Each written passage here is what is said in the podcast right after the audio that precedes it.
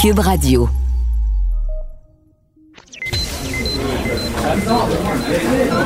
Silence. Veuillez vous lever. La cour présidée par l'honorable François-David Bernier est déclarée ouverte. Entrez dans les coulisses de la justice. Écoutez, vous serez pas jugé. Ils appellent à la barre les acteurs de l'actualité. Oui, votre honneur. Avec François-David Bernier. Avec François-David Bernier. Avocat à la barre. Cube Radio. Bonjour, bienvenue à l'émission. La dernière émission de la saison. Oui, euh, j'ai une, petite larme là, qui me coule. Évidemment, je vais m'ennuyer de, de vous autres cet été. Euh, on va prendre une petite pause en espérant être là à l'automne. Ensuite, euh, aujourd'hui, euh, ben, en fin d'émission, on parlera avec Maître Boily puis Nicole Gibault qui était des chroniqueurs à l'émission euh, toute la saison. Euh, on va parler de du, des, sièges, du siège à l'ONU de Justin Trudeau. Justin Trudeau a raté le bateau, comme on dit, n'a pas eu son siège à l'ONU. On en parle avec Maître Boily. Ensuite, un sujet, on va commencer avec ça, c'est euh, je reçois Maître Jean-Sébastien Boudreau, qui, euh, lui, dans le fond, vient nous parler de le, le- le- il y avait, bon, on sait qu'il y avait l'interdiction des rassemblements. Il y a des solutions. On parle d'un festival au volant d'humour. Et euh, euh, également, on vous parle aujourd'hui de la réouverture des frontières, bon, qui arrivera en juillet, mais avec les gardes partagées, là, est-ce qu'on pourra voyager avec notre enfant? Qu'est-ce qui arrive si l'autre parent veut pas? Donc, on vous parle de tout ça dans quelques instants. Votre émission commence maintenant. Vous écoutez Avocat à la barre. La pandémie nous a imposé beaucoup de règles. On sait les règles de distanciation, euh, la règle, une des premières venues, de l'interdiction de rassemblement. Euh, au départ, c'était plus de 250 personnes. Après ça, c'est tombé à 50. Et après ça, on ne pouvait plus se rassembler. Euh, quand même, il faut continuer à vivre. Et euh, malgré les règles, il y a des solutions. Dans, notre domaine, en juridique, souvent, on a un problème, on essaie de, le régler. Et on sait que la communauté artistique a été fortement touchée par cette pandémie. Il y a que- que- quelque chose que je trouve vraiment intéressant. Je ne sais pas si vous connaissez Fauve. Fauve, c'est le festival au volant, festival d'humour euh, qui, qui est fait comme un cinéparc. Et on reçoit un des organisateurs, maître euh, Jean-Sébastien Boudreau, qui est avocat aussi, qui est de la Fondation Artera, le président de cette fondation-là. Bonjour, maître Boudreau. Bonjour.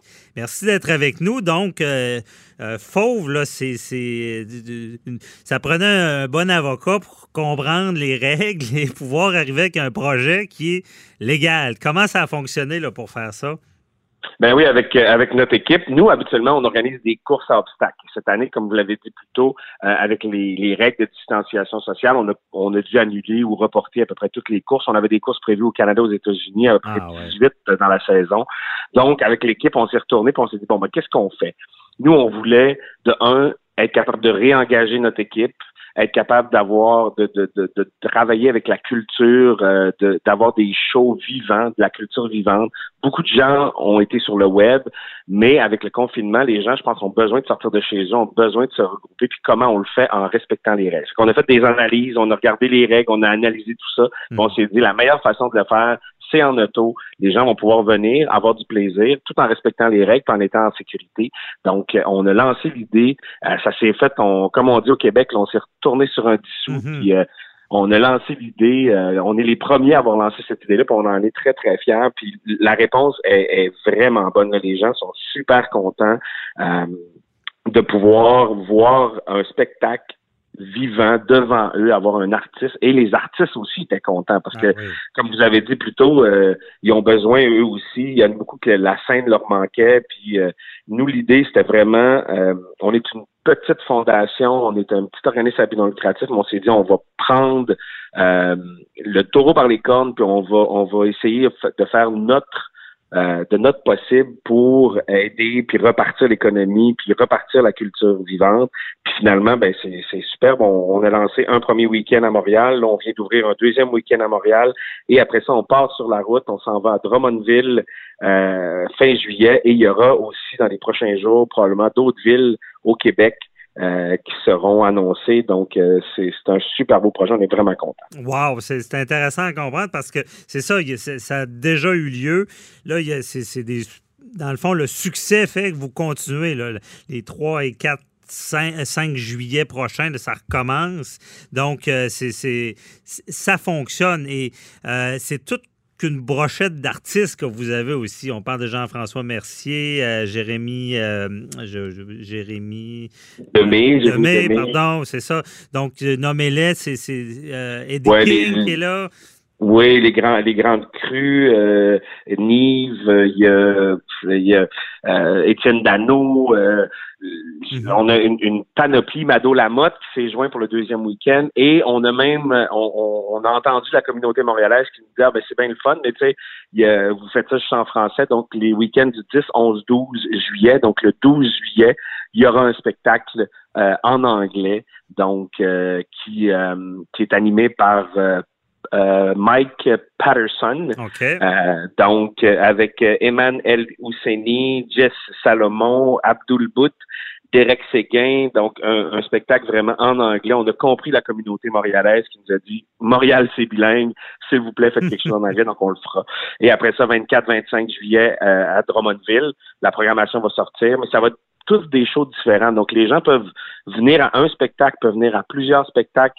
Euh, c'est des, spectacles différents. Puis le spectacle, le premier spectacle qu'on a sorti du samedi 4 euh, juillet, c'est vendu en 4 heures. Donc les gens ah ont soif de culture. Ils ont besoin de ça. Ah oui, c'est essentiel. On, s'en rend compte maintenant. Sous, euh, auparavant, des fois, il y, en a, certains qui osaient dire que la culture, c'était pas utile. C'est très utile. Et parce que on a beaucoup de dates. Quelqu'un qui nous écoute, il, veut, il veut savoir c'est quand dans sa région? Est-ce qu'il y a un site Internet ou? Oui, idéalement, on va sur le site, c'est fauve, F-A-U-V.ca.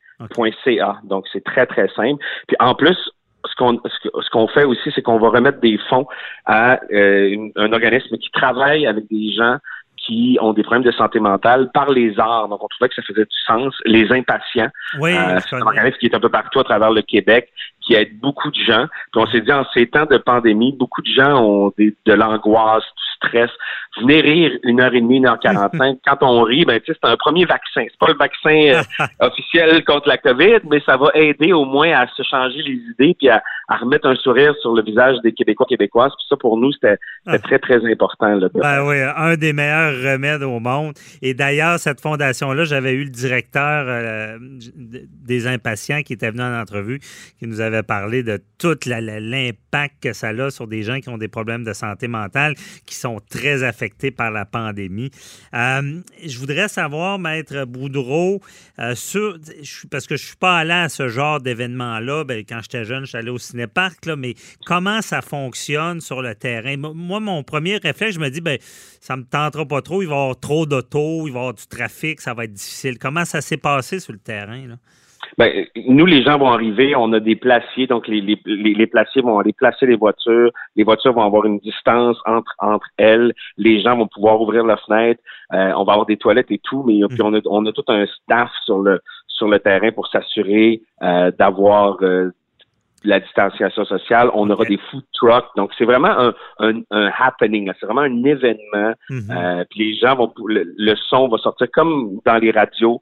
Euh, donc, euh, le, son va quand même être bon. Vous allez avoir une humoriste, deux grands écrans géants. Euh, c'est, effectivement c'est 500 voitures, mais on est au stationnement de l'aéroport de Montréal, le P11. Il a même fallu agrandir le stationnement ah tellement la demande est forte. Et puis on trouvait ça le fun à Montréal d'aller dans le stationnement du, de l'aéroport. On s'est dit ça les gens peuvent pas voyager, mais au moins ils vont pouvoir aller faire un tour à l'aéroport puis euh, rire un bon coup. Donc ben euh, ça, ça, va donner, ça va être ça. Puis à Drummondville, ça sera au centre euh, Expo Cogeco. Donc aussi aussi même chose. Mais on a vraiment une équipe. Nous déjà, on quand on faisait les courses, on était habitué de stationner les gens. On, parle là, quand on faisait des courses à obstacles, on avait entre 5 et 10 000 personnes qui venaient courir par jour. Oh, Donc, on est habitué là, de, de d'aider les gens à se stationner, puis on a, on a déjà tout un plan, puis ça va, ça va être ça va être fluide. Bon. On va euh, aider les gens pour que les gens aient une expérience. On veut que les gens aient une expérience le fun. On veut pas rajouter une couche de stress. C'est Ben agréable, c'est plaisant. Euh, vous allez avoir une belle soirée euh, entre amis, en famille. puis c'est quelque chose qui, qui est très, très, très important pour nous. OK, c'est rassurant d'entendre ça.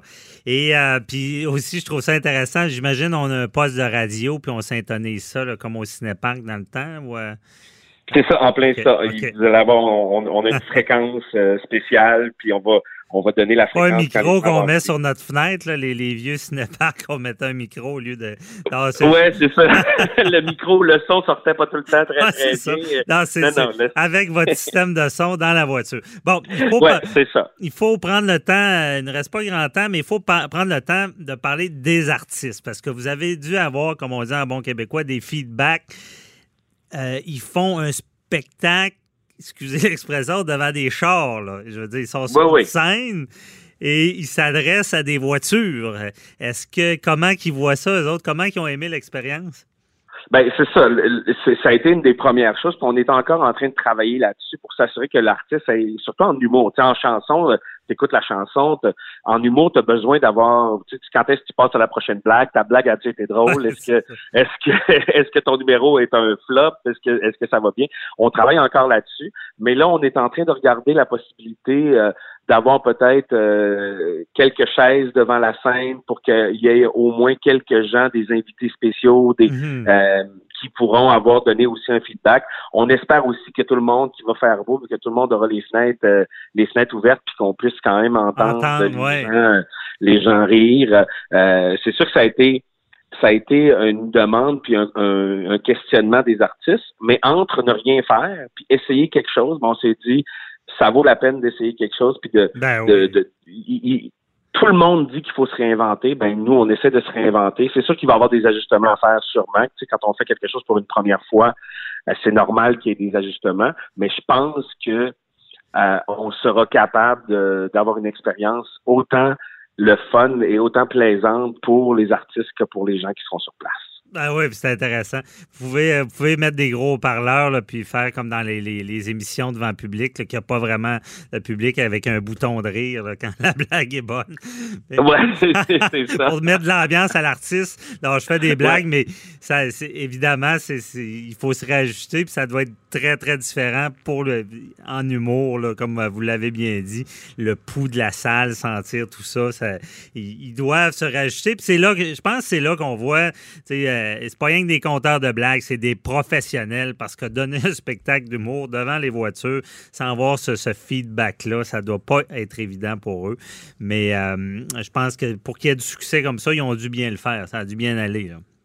Oui, oui, ben c'est ça. On va, on, on va travailler très, très fort. Puis c'est- comme je vous dis, il va y avoir probablement des ajustements. Ouais. Mais euh, tout le monde, tout le monde a, a- a cette soif-là d'être présent sur scène. Les gens ont, ont la soif de, de venir voir un spectacle. Que D'après moi, ça me surprendrait pas qu'il y ait une coupe de tête qui sorte des, des fenêtres des voitures pour, euh, pour, pour, pour rire. Puis je Ah pense ouais. que les numéros vont être assez excellents. Les artistes, euh, c'est- des excellents artistes. ouais. Donc je pense que ça va, ça va bien aller. là. Certainement. Puis moi, j'adore le concept. Même s'il n'y avait pas de pandémie, ce serait le genre de. J'irais quand même parce que tu es dans le confort de ta voiture, tu as du fun. Et euh, je pense que ça pourra sûrement euh, su- subsister au-delà au -delà de la pandémie, du confinement. Merci beaucoup, Maître Jean-Sébastien Boudreau de la Fondation Artera, le président. Merci de nous avoir expliqué tout ça. Puis euh, bonne continuation. Puis on invite les gens à aller vous voir. Merci beaucoup. Puis je vous souhaite un excellent été. Bye bye, bon été. Bonne journée. Avocat à la barre. Avec François-David Bernier. Avec François-David Bernier. Allons maintenant dans le politico-juridique qu'on appelle, avec notre chroniqueur Matt Boily qui est là. Euh, dans le fond, le Canada ne fera pas partie du Conseil de sécurité de l'ONU. On a vu cette semaine que les tentatives faites par le gouvernement de Justin Trudeau pour obtenir un siège sur le Conseil de sécurité de l'ONU a échoué. Euh, quels étaient les enjeux? Pourquoi ça n'a pas marché? Comment ça fonctionne? Euh, Maître Boily, Ouais. bonjour. Ouais, ça. Expliquez-nous ça. Ben, écoutez, c'est c'est compliqué, puis ça ne l'est pas. Là. Euh, Écoutez, il y a du juridique là-dedans, il y a du politique, il y a du stratégique, euh, il y a de l'économique, il y a un peu de tout. là. C'est c'est important. Le, le Conseil de sécurité, ben, écoutez, c'est l'ONU, et euh, c'est d'abord, c'est pas un siège permanent, on, on s'entend. Ce sont des sièges qui sont euh, amovibles, on- donc on, qu'on- on peut retourner là, tous les deux ans. Il, y a des sièges qui se trouvent et qui se ferment, et ça dépend des sections du monde. Il y avait du bon pour la, la candidature du Canada, mais lorsqu'on regarde tout ça froidement, là, euh, il y avait toute une côte à remonter. Là, parce que faut comprendre que c'est des stratégies. hein. Vous avez vu le, vote cette semaine, là, on a, décrié en disant que le Canada avait été euh, bon ridiculisé, etc. Il y a quand même eu 108 votes, là. Il y a 189 ou 190 pays membres là, à l'ONU. 192, en tout cas autour de ça. faut comprendre que comme il y avait deux postes de disponibles, hein, l'Irlande et la Norvège l'ont eu à la place du Canada. Mais ils ont eu, eux autres, euh, euh, 100 dans un cas, je pense c'est 100 ou 138 votes, l'autre 128. Donc, c'est un peu plus que le Canada parce qu'il y avait, comme il y avait deux postes, j'imagine que les gens votent deux fois parce que c'est des... Ils ont droit à deux postes, donc ça donne. ben, Parce que sinon, Et on comment- avoir, peut pas avoir 300, euh, Ouais. 380 votes là, pour, alors qu'il y a 190 membres. Mais comment ça fonctionne, les votes? Ben, c'est Euh, ça, là. Non, non, il y a deux postes, donc ils ont deux du votes. travail de coulisses? Oui, ben c'est exactement euh, ça. C'est un peu comme les Jeux olympiques. Là. Alors, ce qu'il faut faire, ce qu'il faut comprendre, c'est que là, il y a des stratégies là-dedans. On a même vu la France cette semaine, parce que la France veut garder son, euh, son, son hégémonie sur certains pays d'Afrique, comme l'Allemagne le fait également pour d'autres pays, etc. Chacun ont des petits, ils ont leurs pions, le Royaume-Uni aussi. faut comprendre la France, le Royaume-Uni, la Chine, les États-Unis, puis, et puis euh, euh, Chine, États-Unis, Royaume-Uni, France et Russie sont membres, sont membres permanents. Ils sont tous sont, membres de l'ONU permanents, sont, sont là tout le temps. Alors, l'organisation euh, comme telle, c'est cinq membres permanents-là. Puis les membres qui sont pas permanents, ben, se, se, votent entre eux euh, euh, aux quatre ans. Puis comme M. Trudeau a dit cette semaine, c'est pas faux non plus. Il dit, nous autres, on a eu juste quatre ans ou quatre ans et demi pour faire préparer notre affaire. Ben, certains journalistes ont dit, ben, hey, quatre ans pour une campagne, coudonc, c'est pas, c'est pas hier, là, vous avez eu le temps. Mais c'est des, on appelle ça en anglais des long shots. Hein. C'est des, c'est long, c'est des processus, euh, c'est diplomatique, c'est long. François-Philippe Champagne, le ministre des Affaires internationales, l'a expliqué cette semaine. Écoute, il, rencontre des gens. Et il y a des longs processus. Il faut comprendre que le Canada, c'est pas le pays qui est le plus actif sur certains plans. Euh, par exemple, ils ont, ils ont vendu des, des, des armes à l'Arabie saoudite. Il y a eu des problèmes avec Israël également. Euh, on a critiqué Mme Freeland, des petits problèmes avec la Russie. Ben ça, c'est tous les pays qui sont satellites à côté, qui se disent... Mais ils se font dire par la Russie, ben là, votez pas pour le Canada, ils sont pas pour vous de telle affaire. Telle autre affaire, bon, on est, on est pour les droits de l'homme. L'Arabie Saoudite est pas trop contente de ça, fait qu'elle dit à ses amis, votez pas pour ça. Bon, les Français peuvent dire à certains pays euh, qui sont amis euh, au niveau de. parce qu'ils veulent pas perdre le contrôle qu'ils ont dessus, vous n'avez pas besoin du Canada. Le Canada déjà les Américains qui représentent, sont liés par- en- ensemble. Écoutez, il y a tous ces jeux de coulisses-là qui font en sorte que même s'il y a des votes, un peu comme les Jeux olympiques à l'époque, il y avait des, des petites enveloppes brunes là, qui se passaient. On en a parlé cette semaine. là, il y avait l'anniversaire de, de, la demande de, de- de 25 ans que Québec avait demandé les Jeux olympiques en 95. Je me souviens de ça. Et puis, ça avait été... euh, bon, on avait fini troisième au, au vote, finalement. Alors, on disait, écoutez, il n'y a plus de corruption, il n'y a plus de ci, il n'y a plus de ça, alors qu'on a découvert que les Jeux sont les sécurité, il y avait eu des enveloppes qui avaient coulé un peu partout. Alors, écoutez, euh, je dis pas que c'est pareil, mais il reste qu'il y a beaucoup, beaucoup de diplomatie à faire. Puis, c'est pas juste un jeu de compter, c'est de savoir quelle alliance les pays vont faire ensemble, parce que lorsqu'ils votent pour, pour puis là, la Norvège, qui est un pays quand même euh, producteur de pétrole, qui est un pays qui est quand même euh, assez neutre au niveau, euh, au niveau politique, mais quand même au niveau économique, quand même, quand même large. Et puis l'Irlande aussi, c'est pas le, pas, c'était pas le pays le plus doux à l'époque. Souvenez-vous des, des problèmes qu'ils ont eu euh, avec l'IRA et toutes, toutes les, les, les guerres de religion qu'ils ont eu en, en Irlande. Ça n'a pas toujours été facile. Maintenant, ils ont des girons, ces pays-là. Alors, l'Irlande, avec le Royaume-Uni, bien évidemment, c'est plus facile d'avoir les pays qui sont, qui sont plus euh, d'affinité avec ces gens-là. Donc, le Canada, là-dedans, c'était pas, euh, c'est pas une joute qui était facile, le Canada. Quand euh, François-Philippe Champagne disait, évidemment, M. Trudeau disait la même chose cette semaine en disant, mais écoutez, on a quand même évolué, tu sais, je veux dire, quand tu perds, tu dis pas, ah, oh, c'est plate, puis, ah, oh, misère, oh, malheur, Jérémy, je suis mort. Non, non. Tu essaies de, de trouver les côtés positifs à tout ça.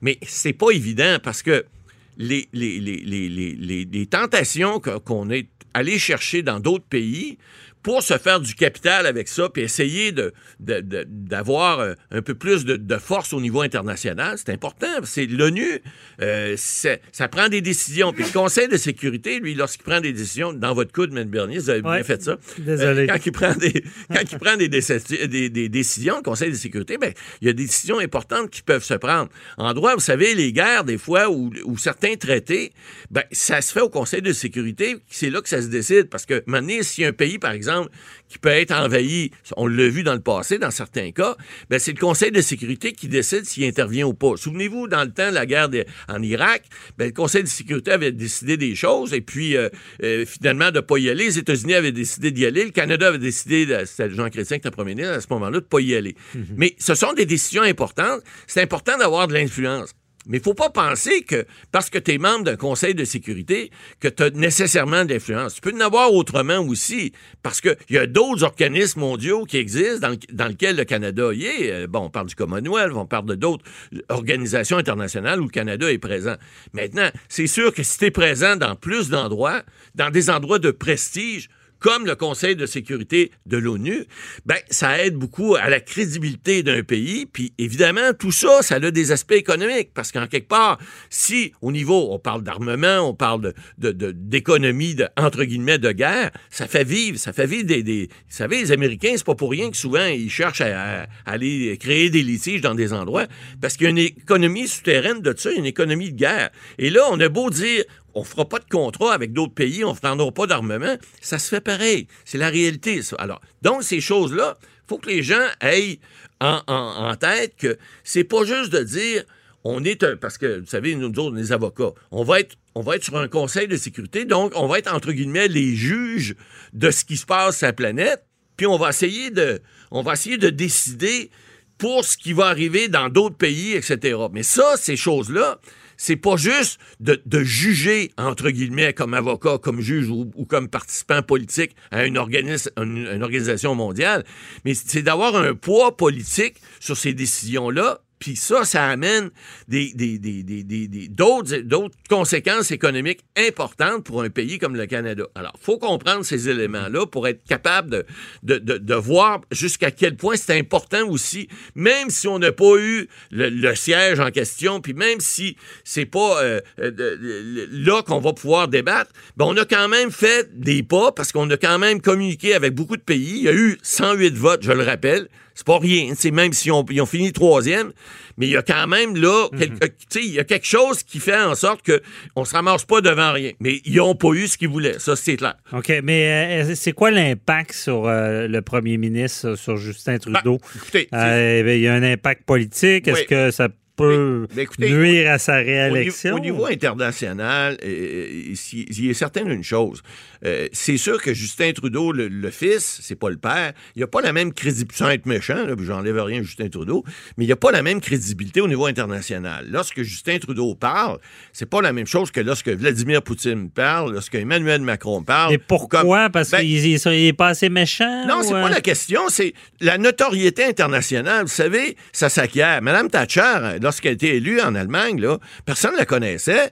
Puis euh, l'ancienne première ministre britannique aussi, personne ne la connaissait. Puis elle est devenue la femme de fer. Madame Thatcher, en Europe, c'est rendu la, la, la, la, plus respectée des, des, politiciens européens. Mais comment ils, on serait... Ben, ils se font, c'est avec le temps qu'ils font ça, et c'est avec leur activité internationale. Or, le Canada, faut comprendre, le Canada, depuis des, les années Harper, le Canada avait décidé de se retirer de ces milieux-là parce qu'ils disaient, on va s'occuper d'abord de nous autres, qui n'était pas bête non plus, mais on s'est retiré. Et là, lorsque les libéraux sont venus, il y a quatre ans et demi, ils ont dit on va essayer de reprendre l'image canadienne. Mais tu peux pas reprendre une image comme ça lorsque pendant 10 ou 12 ans, tu as laissé ça aller. Alors, il est là le problème. Évidemment, ça fait mal à M. Trudeau au niveau international. Au niveau national, oui, il peut y avoir une risée, certaines choses, mais on voit les sondages. Écoutez, avec la COVID, avec ce que le gouvernement du Canada a fait, euh, je suis pas sûr, moi, que si le gouvernement allait en élection demain matin, qu'il reviendrait pas majoritaire. Parce que là, il y, a un, sentiment de sympathie. Les gens qui on a parlé de la CPU, euh, de la PCU à l'émission, là. Les gens qui se trouvent les chèques, c'est du concret, là. Ils disent, écoutez, le, gouvernement canadien fait quelque chose pour moi. Le gouvernement du Québec, même si M. Legault s'est fait critiquer un peu, euh, je sais qu'il est d'un sondage, il est encore au-dessus de 80 de, de, de, de, gens qui, qui l'appuient puis qui trouvent qu'il fait bien le travail. Alors, en niveau de crise, lorsque les gouvernements viennent sur le terrain, on avait critiqué M. Trudeau un peu au début, on se souvient, là, il y avait eu des mauvaises sorties. Bon, là, évidemment, ça l'a changé un peu. La Chambre des communes ne siège plus. C'est certain que c'est pas une image parfaite qu'il aimerait avoir, ça le ternit probablement un peu son image, pas mal plus au niveau international. Au niveau national, ben, on a passé un petit peu pour des ticounes. Cette semaine, il faut le, faut le dire, parce que ne, se présenter à un siège aussi prestigieux puis pas être élu, alors que c'est des pays qui, ont, qui le font quand même, l'Irlande et la Norvège ont fait la demande depuis nombre d'années, préparaient ça depuis peut-être 7, 8, 9 ans. Euh, mais c'est quand même un échec pour le gouvernement canadien. Alors ça, il faut le reconnaître. Mhm. Puis penser que, euh, écoutez, je sais que pour les Jeux olympiques, les gens se reprennent souvent, là, que maintenant, il n'y a plus beaucoup qui en veulent, ça coûte trop cher. Mais il reste que euh, c'est une, c'est une, c'est une petite tâche sur, euh, sur l'image internationale du Canada. Puis il va falloir qu'il continue à, à travailler cet aspect-là pour être éventuellement reprendre un siège là-dessus. C'est pas la fin du monde entre nous autres, là, mm-hmm. mais euh, mettons qu'il aurait pu s'en passer. Oui, je comprends. Merci, Matt Bolly. On se reparle tout à l'heure pour la, la, la, finale de l'émission de la saison. À tantôt. Bye. Avocat à la barre. Avec François-David Bernier. Des avocats qui jugent l'actualité tous les matins. C'est les vacances qui arrivent bientôt. Euh, on en a parlé durant la, ben, la COVID-19, toute une situation de crise. Et euh, il y, a, des gardes partagées. Il y a eu déjà des litiges en lien avec euh, cette garde partagée-là en temps normal. Certains servaient comme prétexte de la COVID-19 pour ne plus envoyer les enfants chez les autres parents. Et euh, maintenant, on se pose des questions. La réouverture des frontières qui, qui, qui, devrait arriver au mois de juillet, peut-être que les gens se remettront à voyager. Et ce sera quoi l'impact sur les enfants, ces gardes partagées-là? Et on en parle avec euh, Maître Sharon Otis. Bonjour. Oui, bonjour, Maître Dernier. Et euh, qu'est-ce qui va se passer? Est-ce que vous, vous allez voir beaucoup de gens s'adresser aux tribunaux parce que j'imagine qu'un parent, euh, en ce moment, pourrait dire ben, Je veux pas que euh, tu voyages avec mon enfant parce qu'il y a un risque euh, d'attraper la COVID-19? Ben, c'est sûr que dans l'éventualité où un enfant est plus à risque, un système immunitaire un peu plus faible, et, et, tout dépendant bien évidemment du lieu et de l'endroit où ils vont, c'est sûr qu'il y aura assurément des parents qui vont s'adresser aux tribunaux pour dire regardez, voici, mon enfant, il est à risque, l'intérêt de l'enfant au niveau de sa santé, sa sécurité est compromise. Cependant, euh, moi, où est-ce que je vois beaucoup plus une problématique, c'est euh, les voyages à l'extérieur. Dans l'éventualité, on réouvre enfin les frontières. Il euh, faut faire attention lorsqu'on voyage seul avec un enfant parce que bien évidemment, il nous faut une lettre de consentement et euh, il faut aussi euh, aller dans des pays où ces pays-là sont signataires de la Convention. OK, dans quel sens? Dans quel sens? Parce que la Convention de la haie, ce que ça permet, c'est d'aller rechercher l'enfant. OK? C'est-à-dire que s'il y a une problématique, l'enfant ne peut pas être détenu, ne peut pas rester dans ce pays-là s'il n'est pas signataire. Mm Si les signataires, à ce moment-là, euh, ils vont localiser l'enfant, ils vont prendre les mesures provisoires pour prévenir les dangers et euh, c'est presque des enlèvements là, de, par rapport à un parent, d'un enfant par rapport à un parent. Donc, ils vont prendre toutes les décisions et ils vont prendre toutes les procédures judiciaires là, afin que l'enfant puisse retourner dans son pays d'origine. Mhm. Euh, comme par exemple, il y a certains pays qui ne sont pas signataires, entre autres euh, la Tunisie. Euh, donc, à ce moment-là, il y a euh, les tribunaux, je dirais, qui sont très frileux euh, et je dirais même qu'il y a une tangence jurisprudentielle à l'effet que si un pays n'est pas signataire de la Convention de la haie à ce moment-là, s'il y a une demande pour faire en sorte d'aller voyager à l'extérieur, à ce moment-là, c'est refusé. Là. Je comprends. Donc, ça, c'est une précaution euh, qui, est, générale, qui n'est pas liée à la crise. C'est que à tout moment, bon, un enfant qui voyage, on a vu des cas d'enlèvement de parents qui vont, on a vu des, des, pères, des mères qui déploraient ça, qui, étaient prêts d'aller rechercher l'enfant parce que l'autre parent était parti avec, lui. Et, mais si on revient encore parce que là, ce qu'on sait, bon, on a comme perdu l'habitude de voyager, évidemment, et euh, tout ça euh, On, on- voyage dans notre cours. Ben, c'est ça. Il y a beaucoup de ventes qui se fait, ben, des piscines et des, des- des kits de patio. Euh, mais on, on peut quand même anticiper un problème. Déjà, déjà dans certaines gardes partagées, c'est c'est à couteau tiré. Euh, on s'entend pas sur certains points. Mais tout à l'heure, vous parliez là, justement si l'enfant a une condition, bon, évidemment, euh, là, peut-être le risque d'attraper la COVID est plus dangereux. Mais si l'enfant n'a pas de condition, il risque d'avoir des parents qui vont dire non, je ne veux pas que mon enfant voyage parce que le risque peut augmenter dans certains pays, mettons aux États-Unis, il y a plus de cas. Est-ce que c'est suffisant comme motif d'empêcher un parent de voyager avec l'enfant? Je vais vous dire que c'est du cas par cas. Et, et, euh, mais cependant, il faut se référer au jugement. Si jugement il y a. Est-ce que euh, il y a un des parents qui a perdu un attribut de l'autorité parentale ne lui permettant pas euh, de voyager ou quoi que ce soit, ou de euh, ou qu'il n'a pas besoin d'autorisation, le fameux formulaire à voyager seul avec les enfants, qu'il peut lui-même procéder là, seul à la demande des passeports des enfants, etc. Là, euh, on voit ça. Mais j'anticipe bien évidemment là une problématique, c'est-à-dire qu'il faut toujours être transparent par rapport à l'autre enfant, c'est-à-dire à l'autre parent, pardon, c'est-à-dire de lui dire exactement où est-ce qu'on va, que, que ce soit à l'intérieur euh, des- du Canada ou à l'extérieur. Euh, il faut que l'autre parent soit en mesure, dans l'éventualité où il y a une urgence, qu'il soit en mesure d'entrer en, en communication avec l'autre parent et euh, Mhm. et, et- et je pense que c'est juste normal. Mais Maître Otis, parce que là, on on- c'est c'est différent ce qui se passe là. Est-ce que maintenant c'est suffisant tout ça? Moi, ce que, ce que j'anticipe, c'est que il y, a- il y a des parents qui, qui vont ils vont prétendre, vont aller devant les tribunaux, ils vont dire c'est pas comme habituellement mon enfant habituellement je le laisse voyager avec l'autre parent, mais là il y a la pandémie.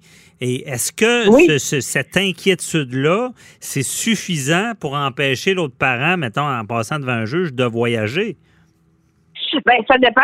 Vous comprenez que dans l'éventualité où les deux parents se sont concertés au préalable pour euh, retourner les enfants, que ce soit en, matière préscolaire ou, euh, ou au niveau primaire, si les deux parents étaient déjà d'accord, vous comprenez, à ce que l'enfant retourne à l'école, euh, etc., vous comprenez qu'il doit y avoir des bons motifs pour convaincre le tribunal que l'enfant, la santé et la sécurité de l'enfant selon l'article 33 du Code civil du Québec Mhm. est compromise. Là. Donc, on, on ne peut pas s'adresser aux tribunaux comme ça. Ça ne peut pas être...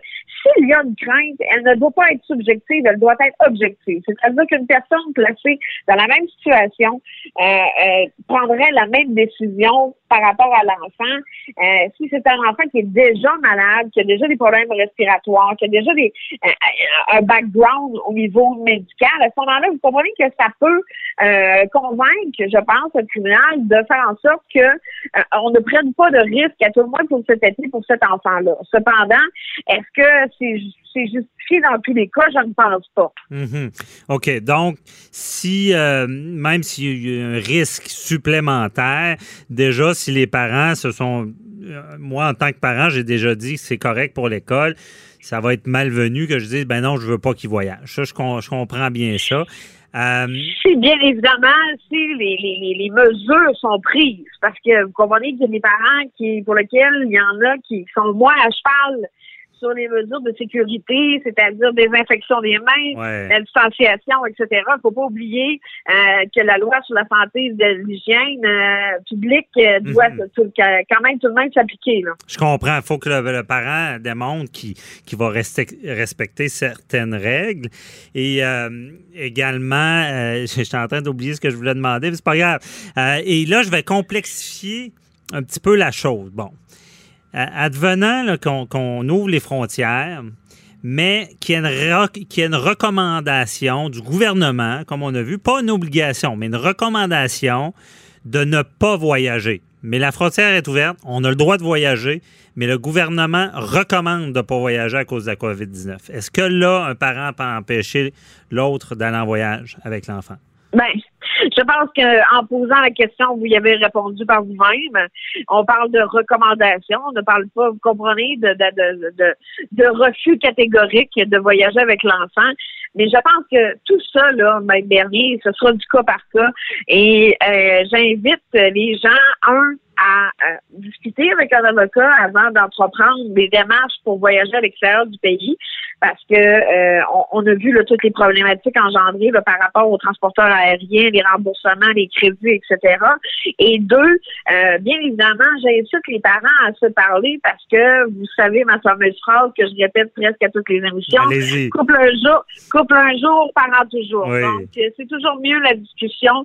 L'enfant ne se sent pas dans un conflit de loyauté. L'important, je pense, c'est que peu importe le parent qui amène l'enfant en, vacances, c'est de passer du bon temps en famille et de rendre l'enfant heureux et de, de créer une proximité avec l'enfant, des souvenirs, etc. Donc, je mhm. pense pas que dans le bien-être de l'enfant, je pense que les parents doivent se parler en premier lieu et si euh, il n'y a pas de euh, d'assentiment des deux parents, bien évidemment, de s'adresser aux tribunaux. On est là pour ça. Cependant, il faut avoir quand même, euh, je vous dirais, des fichus de bonne raison, là, puisque là, on est présentement en matière d'urgence. Mhm. Comme vous le savez, les palais, les palais de justice, en tout cas tout le moins pour le district judiciaire de Québec, ont réouvert là, à partir du 1er juin dernier. Donc, c'est sûr que euh, les urgences, euh, il, faut avoir une situation d'urgence. Et une situation d'urgence, la définition, c'est quelque chose que le jugement, au fond, ne pourra pas remédier. Mhm. Alors, il faut que les parties là, soient conscients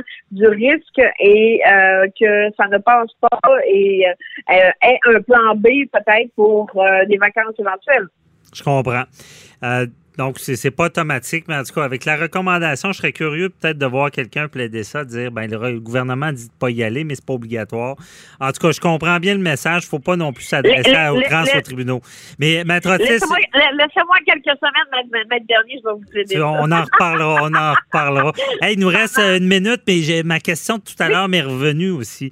Est-ce que le parent qui part pas d'assurance, parce que là, on sait qu'avec la COVID-19, ça va être plus difficile d'être assuré. Peux-tu dire, moi, je pars pas d'assurance avec l'enfant, ça? Est-ce que c'est un motif de, que l'autre parent va dire non, tu pars pas?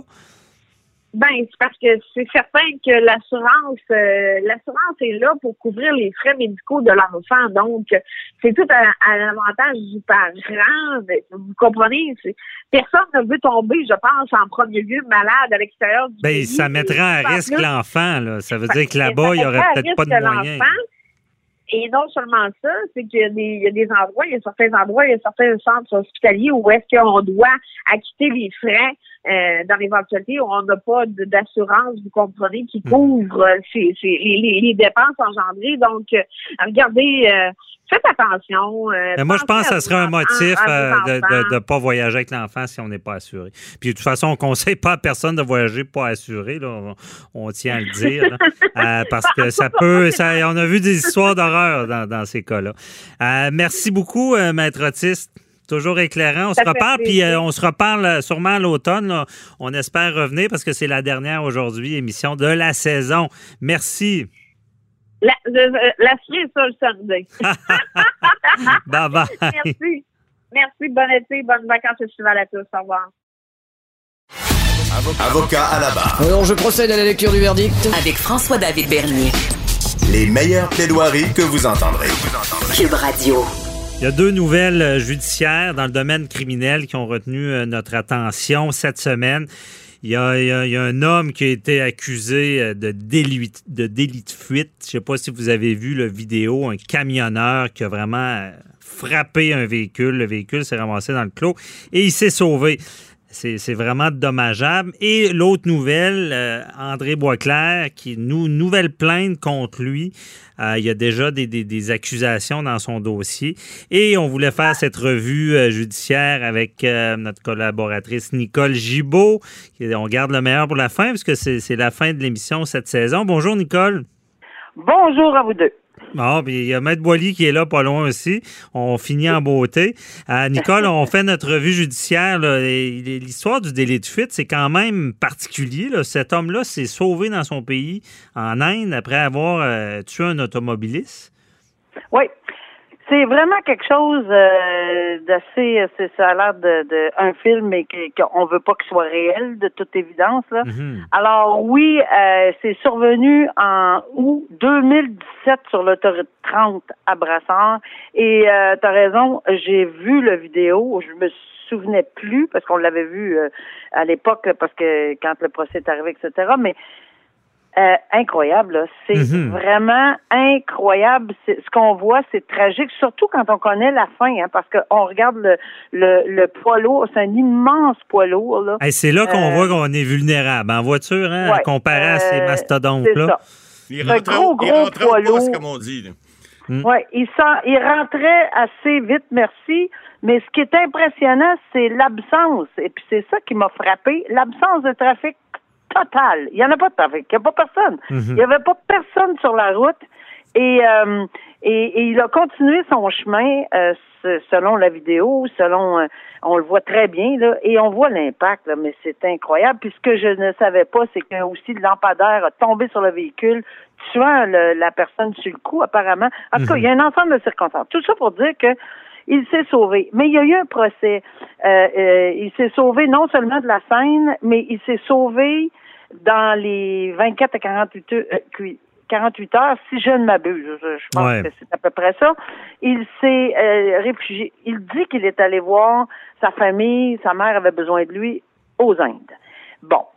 Euh, il a présenté ceci devant le tribunal. Il a expliqué que ça c'était dans ce dans ce cas-là pourquoi il était parti rapidement.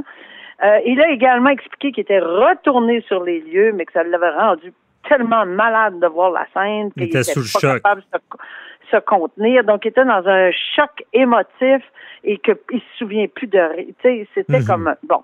Il a tout présenté ça, mais il n'y a rien de ça qui a été retenu de toute évidence. Il a été déclaré coupable. Mais ce qui était surprenant, c'est qu'il revienne.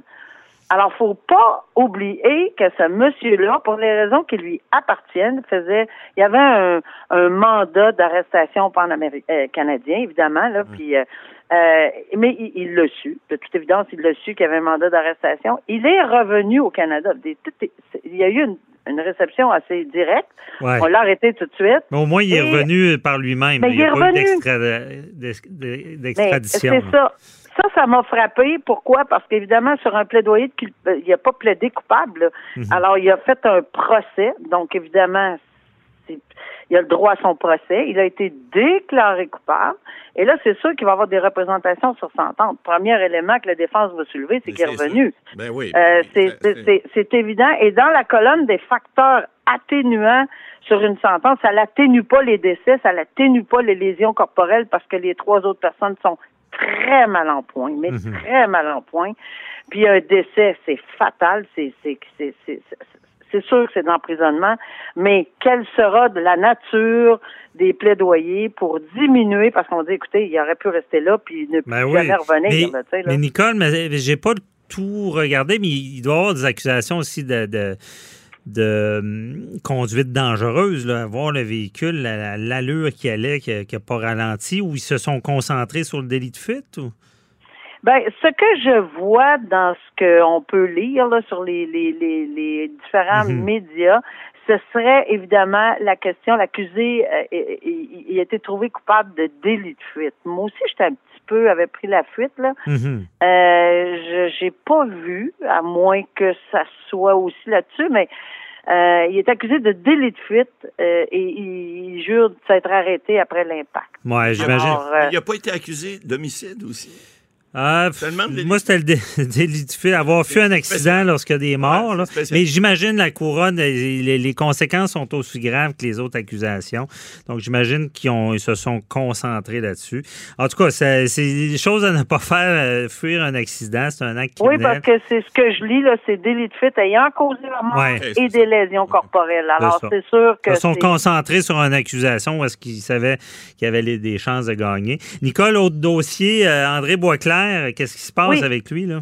Ben, André Boisclair, d'abord, tu as bien fait de dire euh, qu'il fait face à une plainte. C'est important qu'on le souligne parce Mhm. que dans le premier dossier, euh, on se souvient qu'il a été mis en état d'arrestation avec un mandat visé, s'est présenté au poste. On a vu tout ça à la télévision. Il est Euh, accusé. Évidemment, il est accusé d'agression sexuelle armée. Puis euh, bon, Mais ici, il fait face à une, euh, une autre plainte d'agression, une autre plainte, mais c'est pas Mhm. une accusation. Très différent. Le- le- L'enquête est en cours. Les policiers vont recueillir la preuve, évidemment, vont le soumettre au DPCP, au procureur de la couronne, qui prendra une décision s'il y a preuve suffisante et qu'il y a matière à déposer des accusations. Ce qui est le cas dans le premier dossier, c'est déjà fait. Mais dans celui-ci, il s'agit d'une plainte. Et il s'agit de plaintes, puis pour des, des actes qui se seraient passés probablement en 2012 et en deux, peut-être même plus loin que ça. Euh, et c'est en enquête présentement. Vont-ils ou non déposer des accusations? Ça va demeurer le DPCP qui va avoir la, Mhm. que décision ça, finale. ça peut aggraver son cas ou ça va être séparé de. Ben, ça va nettement être séparé parce que euh, je, je suis certaine que n'importe quel avocat, d'abord, premièrement, on n'entendra pas les deux dossiers en même temps. Mettons, là, on va prendre euh, pour acquis là, que peut-être qu'il y aura des accusations de déposer, Mhm. mais à moins qu'il y ait un règlement puis que cette personne-là dise j'amène tous mes dossiers à la cour puis je veux tout régler en même temps puis on va faire une entente, etc. Mais c'est ici, on parle de, de, de de séquences très, très, très longuement séparées dans le temps, pas dans le même contexte, pas du tout, du tout de la même chose.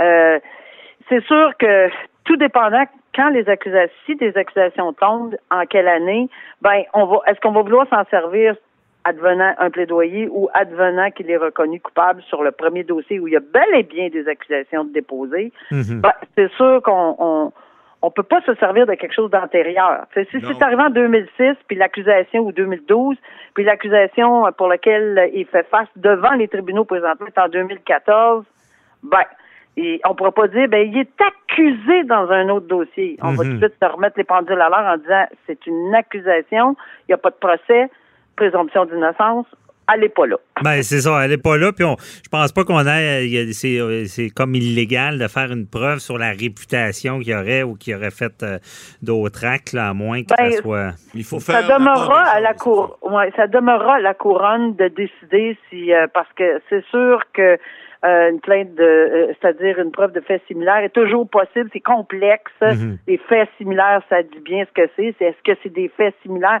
Puis, écoutez, là, on, on a, euh, je, je voyais dans, dans les documents ou dans les euh, les médias, si vous avez d'autres informations. Euh, euh, c'est- alors, est-ce qu'il va y avoir d'autres choses? Peut-être pas. Peut-être pas. effectivement, Euh, mais c'est la même chose dans Roson, la même chose dans, dans les. Mhm. C'est ça, exactement. Dans les autres dossiers, toute personne qui aurait de l'information et où voudrait, ben peut-être que ça va arriver, peut-être que ça n'arrivera pas. Ouais. Mais c'est sûr que c'est une chose à la fois. Là. Puis euh, la couronne pourra jauger et juger de la pertinence de l'ensemble de tout ça pour voir s'il Mhm. y aurait lieu à présenter une preuve euh, de fait similaire ou autre, euh, dépendant de ce. Que, que justice suive son cours. C'est ça, à suivre, à suivre et à, suivre. euh, Matt Boilly avait des statistiques parce que, bon, c'est c'est la, la dernière mission de la saison. euh, puis merci à vous deux, d'ailleurs, pour toute cette belle saison de, de- de vulgarisation euh, juridique et aux autres collaborateurs aussi.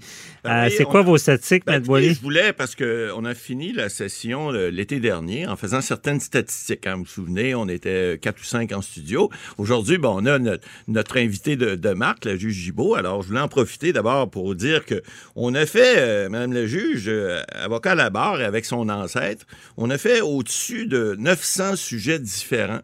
Euh, de niveau judiciaire, juridique ou à tendance. Parce que vous savez que l'été dernier, on était un petit peu plus, c'était deux heures en ondes par jour, donc des fois, il y avait côté artistique et tout ça.